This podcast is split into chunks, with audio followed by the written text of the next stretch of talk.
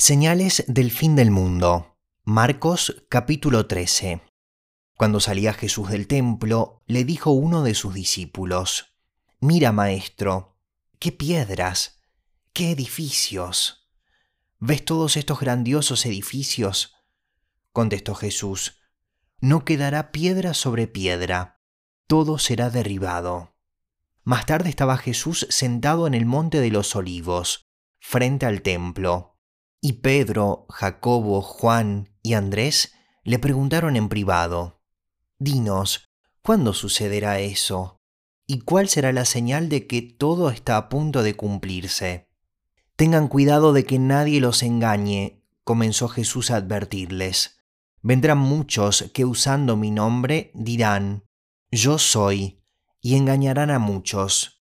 Cuando sepan de guerras y de rumores de guerras, no se alarmen. Es necesario que eso suceda, pero no será todavía el fin. Se levantará nación contra nación y reino contra reino.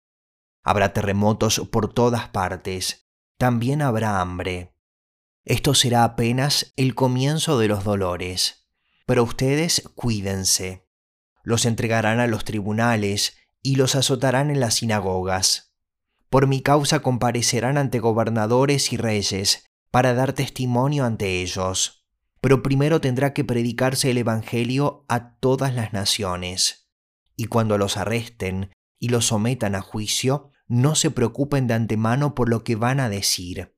Solo declaren lo que se les dé a decir en ese momento, porque no serán ustedes los que hablen, sino el Espíritu Santo. El hermano entregará a la muerte al hermano, y el padre al hijo. Los hijos se rebelarán contra sus padres y les darán muerte. Todo el mundo los odiará a ustedes por causa de mi nombre, pero el que se mantenga firme hasta el fin será salvo. Ahora bien, cuando vean la terrible abominación donde no debe estar, el que lee, que lo entienda, entonces los que estén en Judea huyan a las montañas. El que esté en la azotea no baje ni entre en casa para llevarse nada, y el que esté en el campo no regrese para buscar su capa. Hay de las que estén embarazadas o amamantando en aquellos días.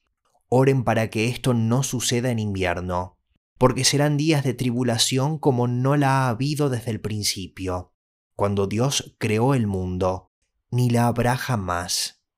Si el Señor no hubiera acortado esos días, nadie sobreviviría pero por causa de los que Él ha elegido, los ha acortado. Entonces, si alguien les dice a ustedes, miren, aquí está el Cristo, o miren, allí está, no lo crean, porque surgirán falsos Cristos y falsos profetas que harán señales y milagros para engañar, de ser posible, aún a los elegidos. Así que tengan cuidado, los he prevenido de todo. Pero en aquellos días, después de esa tribulación, el sol se oscurecerá y la luna no dará su resplandor. Las estrellas caerán del cielo y los cuerpos celestes serán sacudidos. Verán entonces al Hijo del Hombre venir en las nubes con gran poder y gloria. Y él enviará a sus ángeles para reunir de los cuatro vientos a los elegidos, desde los confines de la tierra hasta los confines del cielo. Aprendan de la higuera esta lección. Tan pronto como se ponen tiernas sus ramas y brotan sus hojas, ustedes saben que el verano está cerca.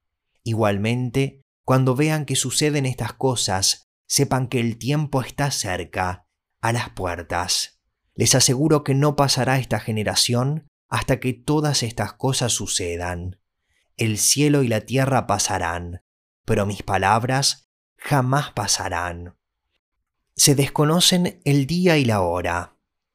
Pero en cuanto al día y la hora, nadie lo sabe, ni siquiera los ángeles en el cielo, ni el Hijo, sino solo el Padre. Estén alerta, vigilen, porque ustedes no saben cuándo llegará ese momento. Es como cuando un hombre sale de viaje y deja su casa al cuidado de sus siervos, cada uno con su tarea, y le manda al portero que vigile.